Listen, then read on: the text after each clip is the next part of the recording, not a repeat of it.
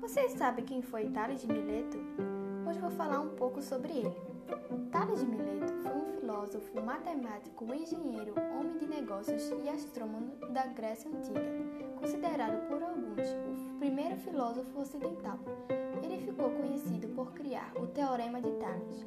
O Teorema de Tales segue a ideia de que, se existem duas retas transversais e estas são cortadas por linhas paralelas, razão entre quaisquer dos segmentos encontrados em uma das transversais será igual à razão encontrada nos dois segmentos correspondentes da outra transversal. O Teorema da Bissetriz. O Teorema da Bissetriz diz que uma bissetriz interna de um triângulo divide o lado oposto em segmentos proporcionais aos lados adjacentes. Triângulos.